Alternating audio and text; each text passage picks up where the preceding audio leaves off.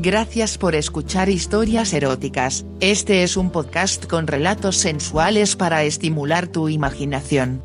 Si quieres interactuar con nosotros el correo electrónico es historiaseroticaspr.gmail.com, también en nuestras redes sociales, en Instagram como eróticas-historias, en Facebook como historias eróticas, Twitter como historia erotic, en nuestra página web en historiaseroticaspr.us.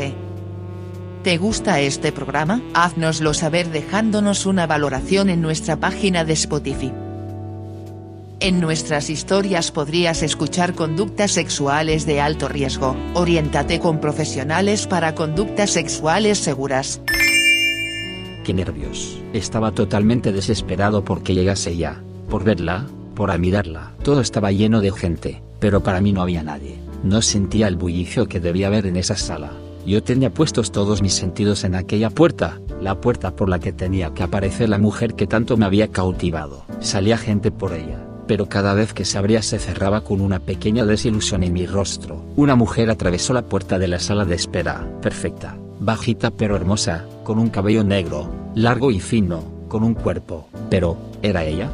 Después de todo solo la conozco por fotografía. Me miró, esos ojos no daban lugar a dudas. Esa mirada me derritió, me hizo volar hasta ella para abrazarla, para recorrer su cabello con mis manos. Mis labios se posaron levemente sobre su frente, rozando sus párpados. Mis dedos recorrían su rostro sin querer perder ningún detalle de tal perfección. Encontré sus labios, estaban llenos de deseo, llenos de pasión. Sentí sus manos rodeando mi cuerpo, apretándose contra mí, lo que me permitió sentir sus pechos, duros, dispuestos a cada una de mis fantasías. Creo que ella también notó mi excitación, me miró, sonrió y se juntó más a mi cuerpo, apoyando su cabeza sobre mi pecho mientras yo acariciaba su espalda sobre la fina tela de la blusa que la protegía.